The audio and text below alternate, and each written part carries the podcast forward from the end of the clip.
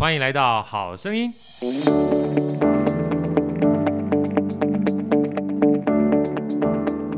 家好，我是好序列好哥，欢迎来到好声音。在我旁边的是我美女主持人 Elsa，Elsa 跟大家问好。大家好，我是 Elsa。今天要请到我们这个超级老朋友哈，有朋自远方来，不亦乐乎，请到我们的宇安指挥，宇安老师好，哥好，各位好声音的听众们，大家好。哎，跟宇安说句老实话，这真的是有朋自远方来，不亦乐乎哎。好，我们上次见面，上上次见面的话，在今年年初的时候，对不对？嗯啊，然后。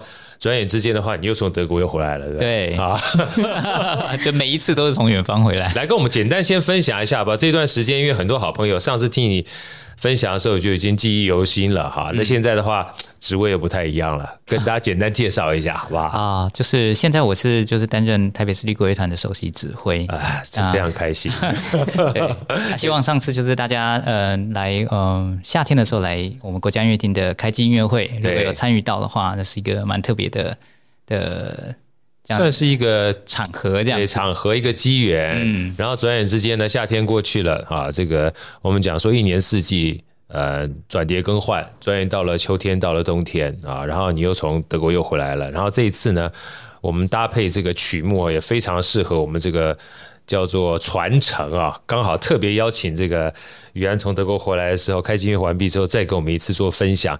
这这次的这个十二月三号，十二月三号在我们呃中山堂中正厅有个非常棒的演出，我们请 Elsa 给我们介绍一下这时间跟地点，好不好？好，十二月三号礼拜六的晚上七点半，在台北市的中山堂中正厅有流转千年。流转千年啊！我光听到这四个字的时候，就觉得，哎呀，这个感觉上这个岁月交替哈，本来就是转眼间即逝的东西，再加上看到这个曲目，更有这个感觉。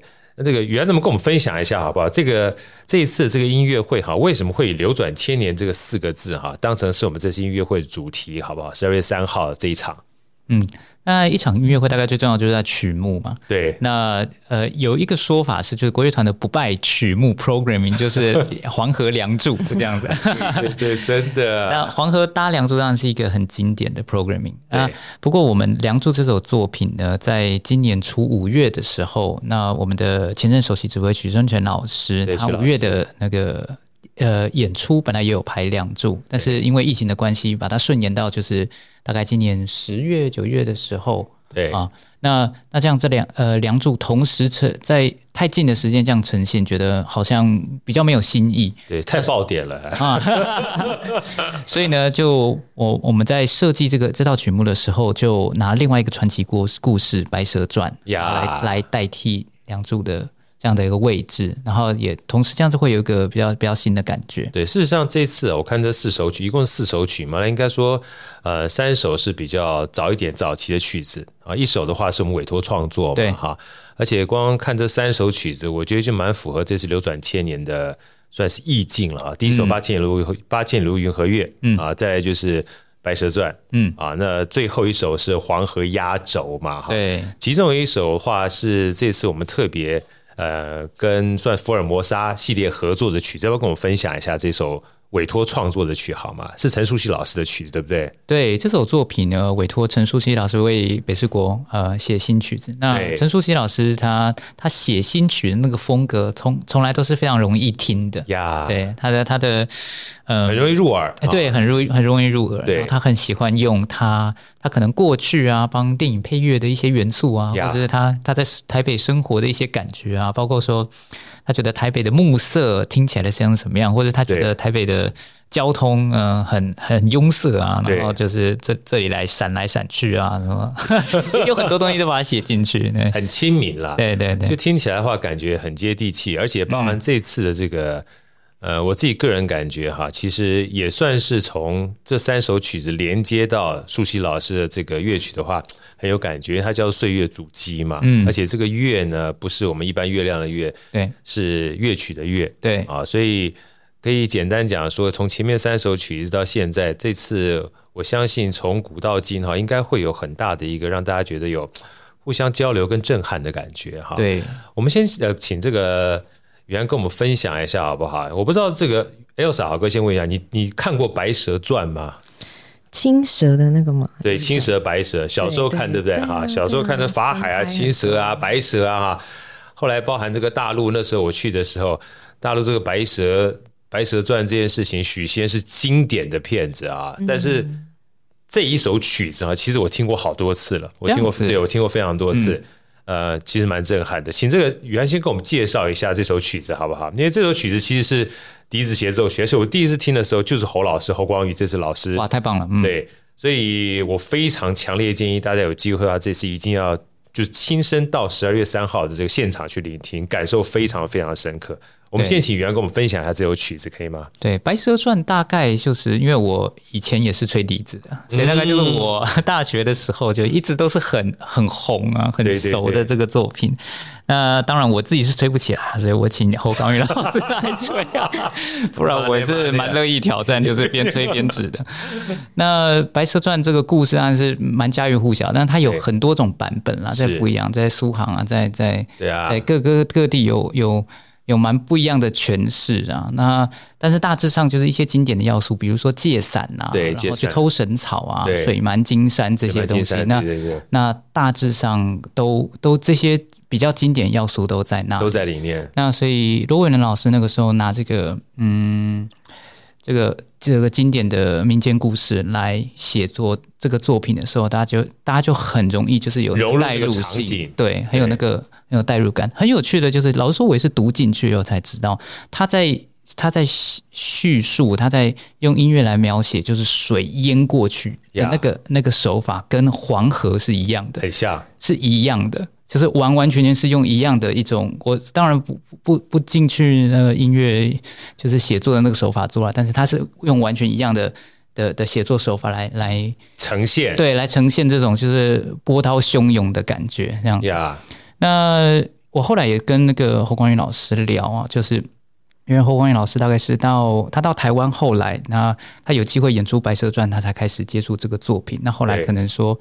可以说，就是他是演出《白蛇传》这个作品，算是很很经典的诠释的这个演奏家。呀.那这个这首作品大概是八零年代那个时候写出来的时候，大概是第一次就是用笛子跟大型乐团乐团一起合作这样合作的这样的一个尝试，然后出来就非常成功，然后还一直能够就是续演到到到现在。对，其实因为《白蛇传》小时候看的时候，我就觉得他其实人妖相恋，再加上法海。然后到雷峰塔啊，把雷峰塔基本上把它镇住之后，然后多年之后，呃，因为多年之后是后来了，包含这个白石的儿子哈，功成名就回来之后，在看待他的妈妈这件事情，其实你在这里面很难去理解到底亦正亦邪这件事情啊。就像最近我在看另外一个老师啊，这个在写金庸，金庸也是一样，金庸你常常发现他在书里面啊。这个叫邪派的这些，呃，我们讲说姑娘也好啊，或者是邪教也好，有时候比这个正派的还要更有正气。然后，然后包含这些正派叫做号称名门正派的人，常常做一些事情，反而让你不齿啊，尤其像岳不群。所以其实我就讲到《笑傲江湖》了，对对对，所以君子剑嘛，君子剑事实上底层是虚伪的。我为什么讲这个感觉？马上开另外一个视窗了。对，我为什么？因为当时我一看到《白蛇传》的时候，其实我心中一直感受到我们小时候看《白蛇传》的感觉，因为包含像刚刚讲借伞啦，像水淹金山啦，嗯，借伞那段，你根本不会觉得说是人妖相恋有什么。就是不好的地方，嗯，啊，回过头来当这个水淹金山的时候，你就觉得对那个法海和 Kimoji 就被送，你知道对不对啊？就觉得奇怪，那好不好？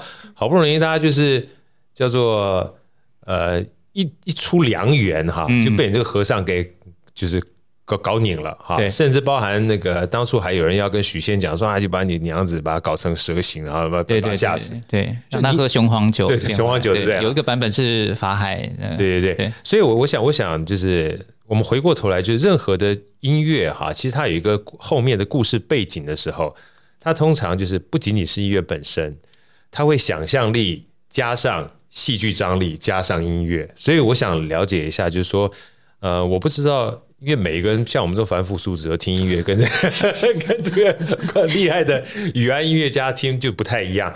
就宇安，我我能不能请教你一下，就是你在指挥这个《白蛇传》的时候，或你进入这个曲子的时候，《白蛇传》。它这个从界闪一直到水漫金山，给你的感觉，你是怎么样去诠释这个曲子的？这样子哦，这个我先说啊，就是这个这个，大家只要爱音乐，就不是凡夫俗子啊。我我是我是，其实我就等你说这句话，你知道吗？对，因为其实这种欣赏啊，其实很多人爱乐者啊，他的欣赏的能力其实远远不亚于，比如说演奏家或指挥家。这这老实说的讲起来，因为我如果你要成为，或者是说就是有幸啦，就是就是刚好就是上天就是。帮你开了这扇窗，然后就是引你走这条路。那你或许你可以结合说你很喜爱聆听的这个部分，跟你需要去了解音乐，然后怎么样去执行它，然后你的技术上各式各样，或甚至是你的人格啊、个性啊，然后适合做一个音乐家，那你走上这条路。但是其实真的是有很多很好的听众，对，那他们他们不会看五线谱。但他们的感受力非常强，他们的 taste 非常好。我觉得有，甚至有很多现在就是在线上的，鼓励我，你知道吗？没错，没错，所以我才会一直回来上好声音 对对对，一直受邀啦。鼓励，哎，但是但是的确是这样，我有一些很好的很好的朋友，那他是他是比方说是音乐会的经纪人，是啊，他他那他就是能够有那个 taste 去邀请到最好的音乐家来，但他真的不会看五线谱，真的，但他能够听得出来说。他觉得这个是好的声音，这是感人的声音。他他喜欢，他把他把能够打动他的声音，然后分享出去，会欣赏。对，其实好的听众也是这样，就是听着喜欢，然后把这个好的团队、好的音乐家介绍出去，对大家来讲也是重要的。那回到说，就是《白蛇传》这个，其实其实一个好的作品呢，它它其实先承接了说，就是呃《白蛇传》的这个故事。那因为故事它有它故事的张力在。然后它那个线条在，那我觉得说，嗯，尤其音乐它其实是不诉诸于文字或语言的，对，那它是一个很直接的，就是情感的传递。你就算你现在就是你是嗯闭着眼睛去听音乐会，然后你不知道这首曲子叫做《白蛇传》，你听到水，你听到第三乐章水漫金山的时候，你还是能够感觉到那种那种那种张力，对，紧张的，然后。在斗法的那个张力，yeah. 对，它可以是水漫金山，它也是可以是其他的故事，是。但重要的是，它就是它给你一种那种感受，yeah. 就像你生命中的感受，它可能是各式各样的事件发生在你的身上，对，那可能它会唤起你就是某一个你人生中的某一段经历的那个感受，yeah. 那我觉得只要能够这样子，那就好了。对，那这场音乐会它带给你的东西，就是它在你的生命中就是掀起了一点涟漪，真的。我喜欢掀起一点涟漪的感觉，嗯，对，所以说，其实回过头来，像刚才这个宇安在分享过程当中哈，其实也帮助我去解惑了。就很多人说一定要知道某些特别的故事，是不是才能来看这个音乐会？其实不一定，嗯，完全不，完完全不一定。因为其实音乐是一个很直观的东西。当音乐你直接听的过程当中，如果说在你心中有不同的画面，那就是不同的画面，对，对不对？那如果说你有一个画面在带来听音乐的话，也很好。嗯，因为每一个人基本上有进入不同的主题的叫做主观跟客观的意识啊，所以我们今天也特别邀请大家，如果你曾经对《白蛇传》很理解的啊，尤其像我们讲说，我们过去曾经看过各种不同《白蛇传》的版本啊，在脑袋里一定有各种不同的画面，就像我们看《天龙八部》，光看这个叫做金庸的《天龙八部》，那时候没有看港剧的时候，嗯，你可能有自己的想法，对不对？可是看了，你知道有时候讨厌就是，当你看了第一个。叫《天龙八部》之后，哈，这个看了段誉是那个样，再看第二个段誉，你就开始跟第二个段誉跟第一个段誉，就像王宇，乔峰是长这个样子吗？对，乔峰长长这个样子吗？对不对？可以这样吗？对。然后第三个段誉是越来越不像啊，到最后基本上你自己都没有小龙女的样子人，每个小龙女都是回到第一个小龙女的样子。所以说，其实这个东西有的时候太具象化啊，也限制了我们想象空间。所以有时候其实是这样子，就是没错、啊，就是如果说影视作品当然是很快呢，他就给你一个很形象化的的东西。但是可能读小说啊，或者有时候听音乐，它有趣的地方就是它那个模糊空间其实很大，那需要更需要我们。就是主动的去创造，对，对，像每个人就是读到就是小就是小峰跟阿朱的那段的时候，一一定都有自己的山峰的那个样子，真的完全不一样。你可能你有可能看了一个影视作品，觉得哇，他毁了我心中天龙八部，也有可能，也有可能有这样的有。我记得那时候看那个什么，就是港剧有太多的小龙女了嘛，所以把所有小龙女，嗯、那我不知道 Elsa 你有看过小龙女吗？就是那个。金庸的港剧，对港剧，你有看过？没有，有机会去看一下。好，因为光这个港剧啊，这个《天龙八部》拍了太多出了，所以每一个不同的小龙女都被拿出来比较。有灵气的小龙女，嗯，有叫做清纯的小龙女，有可爱的小龙女，还有悍拎的小龙女，全部放在一块儿。当然放在一块儿的时候，你就发觉每一个导演对小龙女的诠释，因为这个选角一定是导演选出来的嘛，对，诠释不同，他就会赋予他不同的生命。连那个就同一个角色啊，他所展现起来出来的气质都不太一样。那肯定是这样啊，我觉得这个就是那些都是导演心中的角色，对，但是最好的角色是听众跟。这跟读者心中的那个角色才是最好的角色。真的，我我我我喜欢宇文刚刚讲，就是真正的角色其实存在每一个人他自己看待这部小说的时候，他心目中在文字当中哈，嗯，所构画或构思出来的角色。对，因为那是就是我们生命状态的一种投射啊，真的希望他能够是那个样子。你讲的好好啊，我觉得是种生命状态的投射。嗯、既然是每个人生命状态都不一样的时候，所以每一个人投射出来一定是跟他自己的过程跟经验是有关系的哈。所以。好哥想再请教一下宇安，所以说你像你在呃，我那么问一下，就是《白蛇传》这个这首曲子哈，我觉得也蛮符合，就是我们这一次啊这个千年这件事情啊，因为它本身的话，呃，我们讲说白蛇那个白素贞，她就要修炼千年嘛，她 才能够有机会跟许仙在一块嘛哈，嗯，所以这首曲子对你而言的话，是你什么样的感觉？我非常喜欢这首作品，然后它其中有几个很。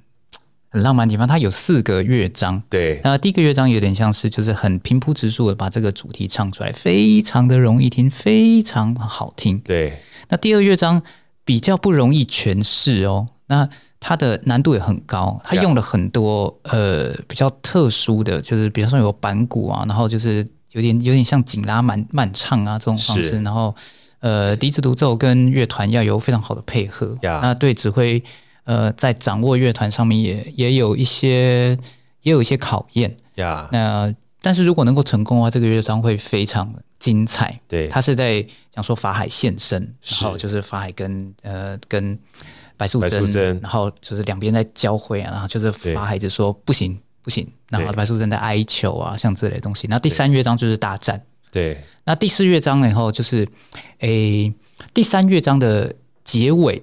那作曲家用了一个很嗯很好的一个手法，就是他让第三乐章的结尾出现的是法海的主题，是意思代表说，就是我没有告诉你这个是怎么样，但是其实就是法海赢了。对，这样。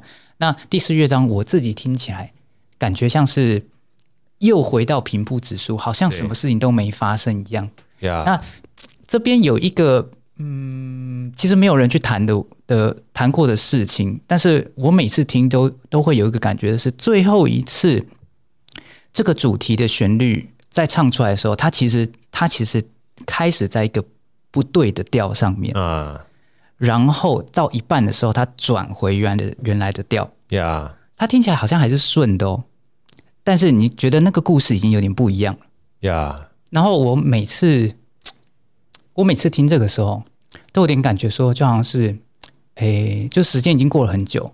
那讲故事的人其实把这个故事讲的有点不对了，嗯啊，但是也没有人在乎这件事呀。哇，我每次听了都觉得哇，这个太厉害了，嗯。哇，你这样讲的话，我还没认真去听后面那一段的感觉。我你现在讲完之后，我反而会再回去听听看。对，十二月三号大家再去听听看。对。不过我刚刚这样听你这样铺陈啊，我觉得倒有一点点意思在的，因为其实。呃，我们讲说从白蛇到被就千年之前被许仙拯救，然后感恩，嗯、然后到后来借伞。我觉得借伞那个平铺直叙，其实我还看过这个大陆有一出很好的这个喜剧哈，特别就把这一个桥段变成一个很有趣的小品，嗯、就是白蛇想要去就是勾搭许仙嘛，半天勾搭不不不起来，然后小青还去帮他推一把。嗯，现在基本上就跟。少男少女的情愫啊，在一刹那之间重新燃起火花是一样的道理。其实它基本上就是两个，呃，不要讲少男少女，他基本上就情愫的展开，所以本来就是很自然的。嗯，等到突然有一个叫做呃正气凛然的法海说你不可以人妖，其实基本上是完全破坏掉一个最简单的画面，知道？只是因为身份不同啊。其实我们讲说站在关系的立场来去看的话，其实它基本上也是一种歧视吧？谁规定？这个妖就不能跟人在一块的，是你规定的啊。那到真到最后的话，当他把他关在雷峰塔下面的时候，呃，多年之后他的孩子再出来的时候，其实孩子到底人是妖，你其实很难说。嗯，对，有一个版本是他后来就是功成名就，功成名就。就是呃种地了以后，然后回来，对，就回来祭祀祭祖，然后祭祖的时候，他把他的那个嗯什么样的，就是比方说你呃那个怎么想，比方说种秀才嘛，还是什么之类的，然后就是功成名就了，对，皇上御赐的一朵花这样子，然后插在那个铁树上。对，然后才才解开这个，因为因为法海说，就是等这个铁树诅咒嘛，对对，这个铁树开花的时候，就是你你就是你可以被重见天日的时候，对。对，其实就有点像，其实有点类似，就是当初的五指山下、啊、这个，我们讲说美猴王被压在那边是一样的啊，一定要有个来拯救你，嗯，但但真拯救的有时候不见得是美猴王，而是我们在看官里面倒觉得说这件事情是不是他真的该出来了，还是谁对谁错很难说。对，那你真的说这个许仙他的儿子，或者是白素贞的儿子，到底是人是妖，也不是很重要了，因为反正这个故事就继续延续下去了哈。对，所以其实我觉得《白蛇传》这整篇故事从小到大为什么会呃，我觉得这么脍炙人口的关系啊，就它太多的转折，你其实很难把正邪这件事情摆在一起，而且里面看起来是正的人，到最后你也觉得他做的东西，他是不是真的是正，你也很难说，尤其包括电影。我记得李连杰演那个法海的时候，哇，也超级超级 amazing！哦，真的。对，有机会的话，我也推荐这 Elsa，这个还有我们这个说在场的三位男士都去看一下。因为李连杰在演那个法海的过程当中，我觉得也因为《白蛇传》啊是电影电影版的，哦，对你感觉到就是他到最后，他当他把白素贞叫做制服之后，嗯，他自己好像有一点点怅然，嗯，就他突然。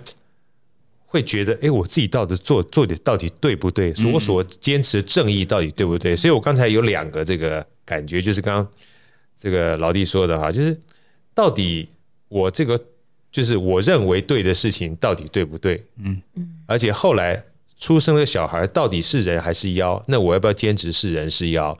所以我觉得《白蛇传》它本身是一个脍炙人口的戏，但是这首曲子哈，我刚才还没有特别去。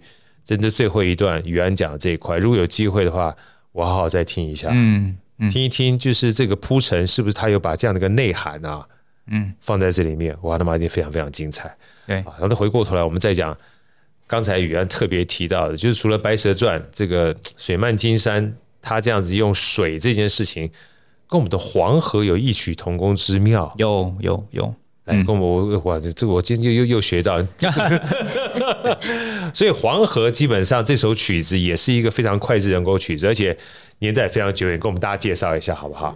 好，黄河这首作品呢、啊，它一开始其实是最先是有词，对，这样子，这是光蔚然老师，光蔚老师，对，他的本名张光年，对。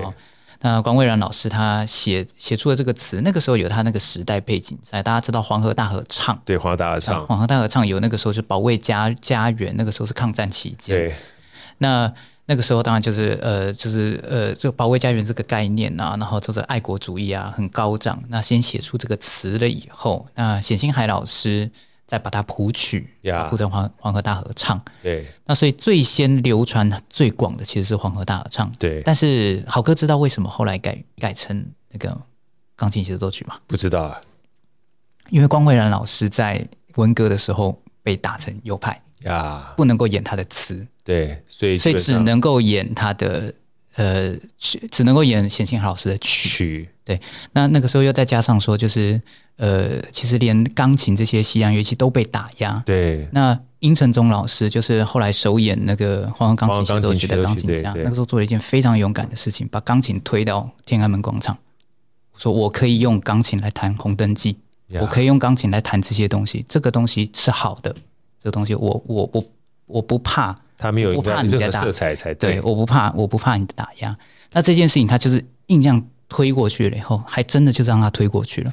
所以从此钢琴就解禁，就是呃，他们说好，那我们用钢琴这个乐器，我们来写作一首，就是黄河协奏曲，黄河钢琴协奏曲。那个这是七零七零年代，七零年代，七零年代的时候。所以这真的是一个非常有勇气的事情，真的非常值得敬佩。不简单，对，不简单。那当然，他后来在《黄河钢琴协奏曲》里面还插入了一些那个时候可能就是有一些什么什么党党国色彩啊元素啊。对。但是整体整体出来，我觉得作为一个艺术作品而言，它还是有它的可很很高的可听性。是。因为其实音乐旋律啊这些，它它本身其实它没有 ideology，它没有意识形态。对。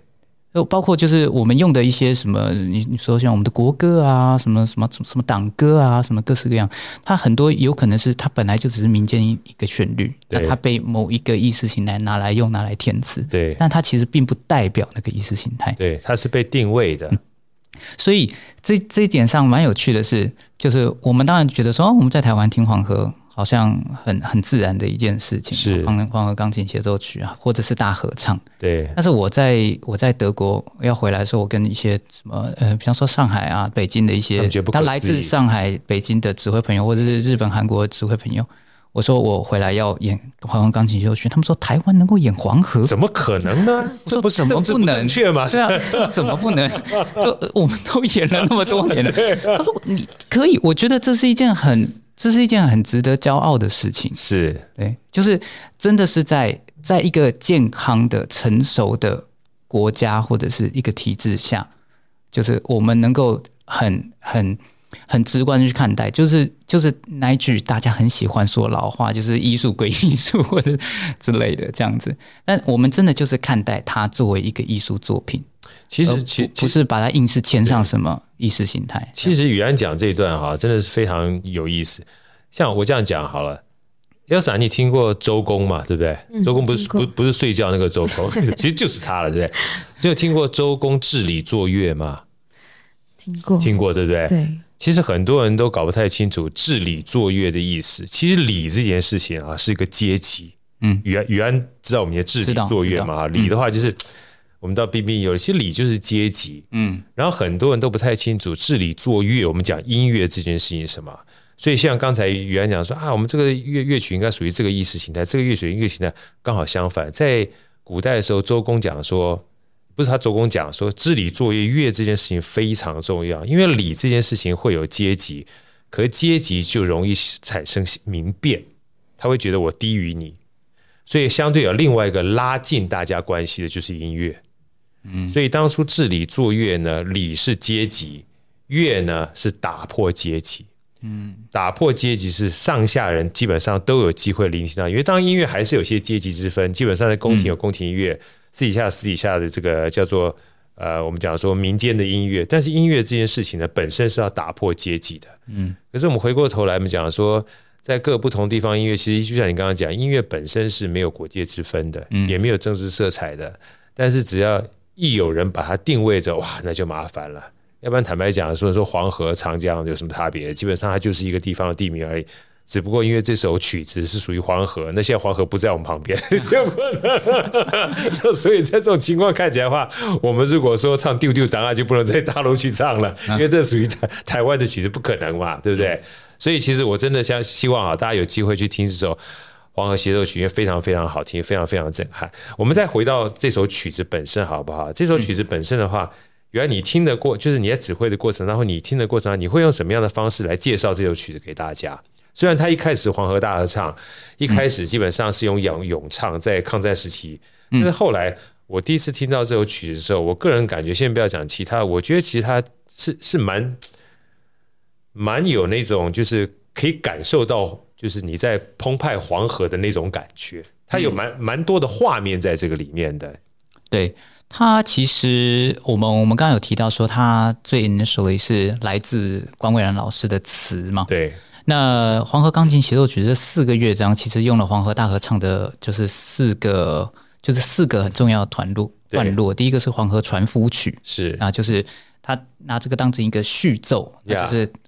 感觉就是生生活在黄河那些就是辛苦的人们那，他们的他们的日常生活，尤其陕甘那个地方，基本上本身就非常辛苦的那个黄河渡头。对，对，所以你会会听到就是那种就有点像是用用音乐在做那种就是吆喝声的那种感觉，是就是你可以感觉到他们那种生命状态。对对，那其实其实不管是不是在黄河边，我觉得那就是在一个一种在为生命奋斗的感觉。呀.对。那第二乐章用的是《黄河颂》，那它是就是一个很很歌颂，那非常好听，很很民歌式的的感觉。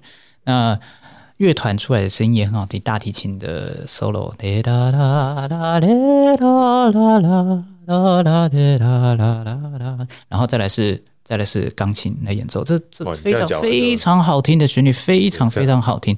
那也大概是就比较经典的，在第二乐章的慢板这样。是。那第三乐章呢，通常在这个地方放的放放的这个。转折啊，就有点像《白蛇传》是大大战嘛。对。那黄河钢琴协奏曲在这边用的是黄河大合唱的《黄河愤》。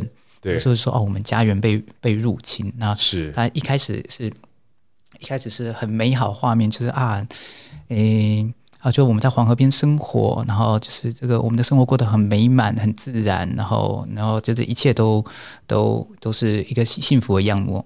样貌，对。后来呢，我们家园残破如何什么？然后我们要怎么样面对未来？这样。Yeah. 那第四乐章是用了黄河大合唱的《保卫黄河》，那也其实也是一种，就是就是我觉得我，对，我们要为我们我们的家园就是起身，对，就是起身啊，保卫这样的一个感觉。呀 Yeah.、嗯，所以其实听这个宇安这样分享啊，看起来是讲黄河了，但是是讲人心。其实是讲，就是我们身处的状态，对，身处的状态。黄河就像是，就是就是每一个人的，就是你每个人都有他自己的的家园，有他自己最后的堡垒。对，因为当然在那个时候抗战嘛，哈，就每一个人从一开始去陈述一下、嗯、啊，我们都是辛辛苦苦在这边，叫做一步一趋的保卫我们，就是在这边好好认真努力生活工作的啊。嗯、然后生活工作的过程当中，我们当然会有我们自己的果实。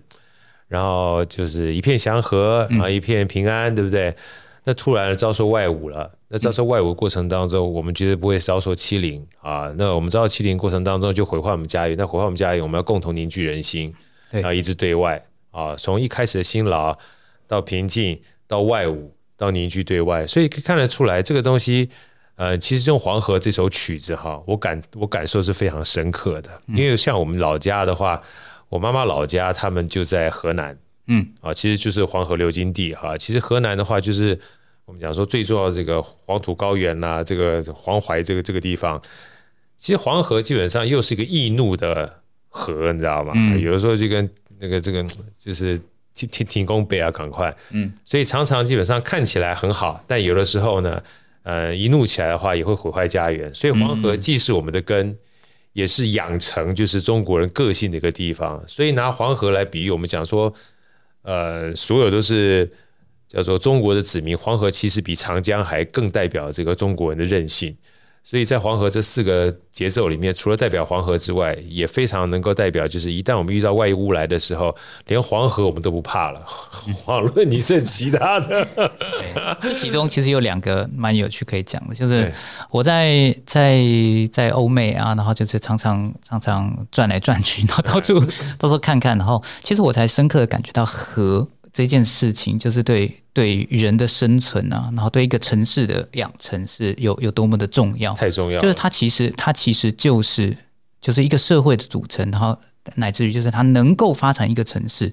如果你不是就是后来比方说发现新大陆在美国那类的，所有的成熟都是从河开始。对啊，尼罗河你有两河流域，然后你然后你你有你有莱茵河，然后你有你有塞纳河，然后你才你才你才能够生存而已。所以和这件事情，其实在于那，或者是比如说我们到到那个嗯，到到新竹去玩，然后他们说说，哎，这个头前期是我们的母亲河，说的没错。那所以和这件事情，在在更早期的的大家社会状态里面，其实和这件和这个这个东西对，对于对于社会，对于大家身处之地，其实它是有一个像是母亲的作用，就是母亲这样，没错。所以所以以它来代表这个家园，其实是。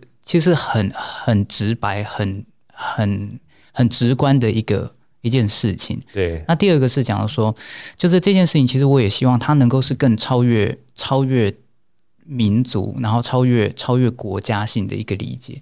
因为其实其实我在做研究的时候，我发现这首这首作品，甚至《黄河大合唱》，甚至有在日本演出过，而且是日本人自己唱啊。《黄河大合唱》的第三章、第三乐章，唱到我我刚才有提到说，就是家园家园呃，就是被入侵的时候，他的词是这样，他说：“自自从鬼子来，然后呃，百姓遭了殃。自从鬼子来，百姓遭了殃。”对，哦，然后这个东西他们是用他们是用汉文去唱的啊，他们就唱。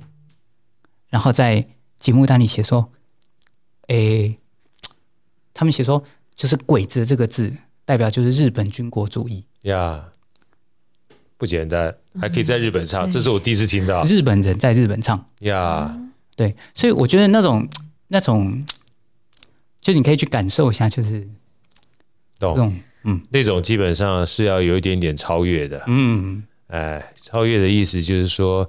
当我认清历史的本质的时候，我不会把历史的本质当成是我的过去的一个包袱。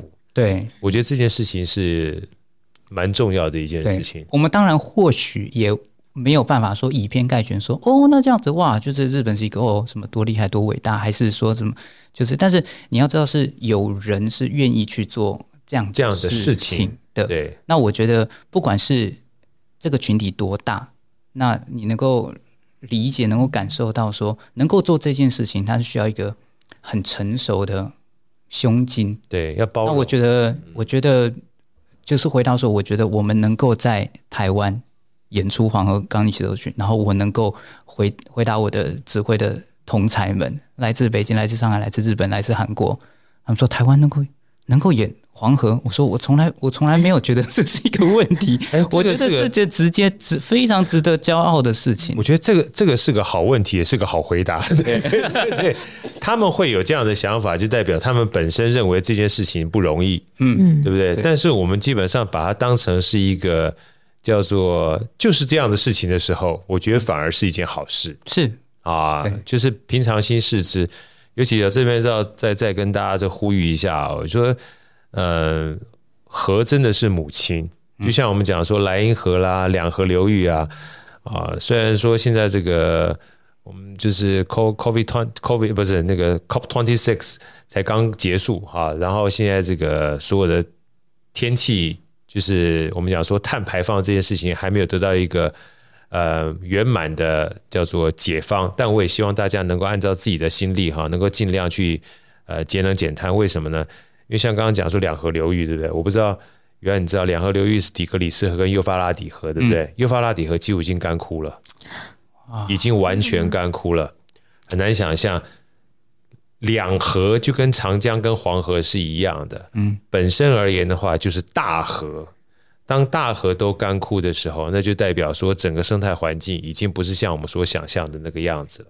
嗯、啊，更不要讲说像恒河流域啊，基本上是脏的乱七八糟，嗯、甚至脏乱七八糟，很多东西都阻塞。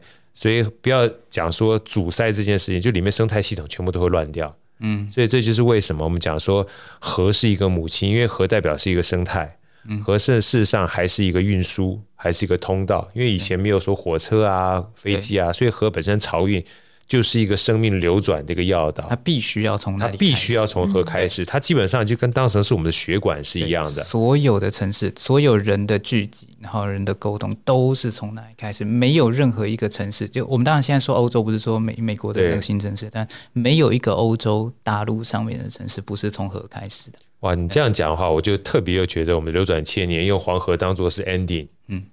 有特殊的意义了，非常，当然也是它的这个艺术上的分量的的这个重量是够的了，对，能够拿它来 close 一个 program。对，我觉得这个东西的话，当做一个简单的叫做提醒，我觉得让我们自己知道，如果让我们人就是在流转千年的话，要爱这片土地，就跟河爱我们一样啊。从一开始的话，就带给我们生命，带给我们生态，也让我们人和人之间透过河可以互相的流动。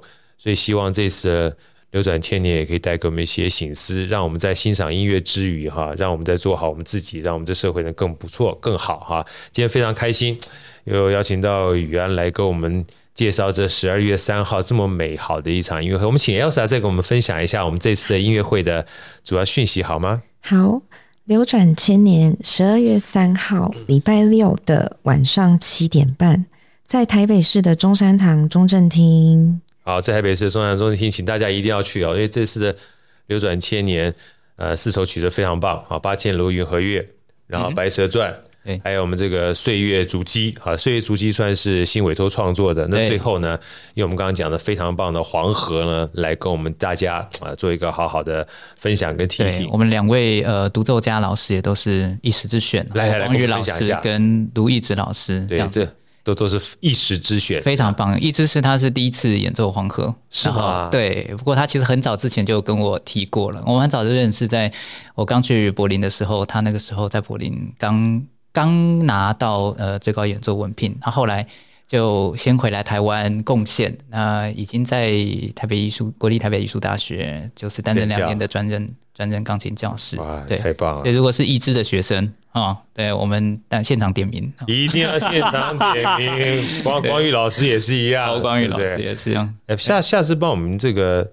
邀约一下两位老师，有机会来好声音跟我们一起分享。当然他们会很开心的。哇，对，这这是我们好声音的荣幸。今天再一次谢谢于安给我们带来这么好的音乐介绍，也希望这一次的演出顺利成功，也期待下次有机会光宇老师跟义之老师来跟我们好声音所有的听众们一起分享。好，谢谢你们，谢谢。OK，好，拜拜，拜拜。拜拜。好声音，我们下一集再见。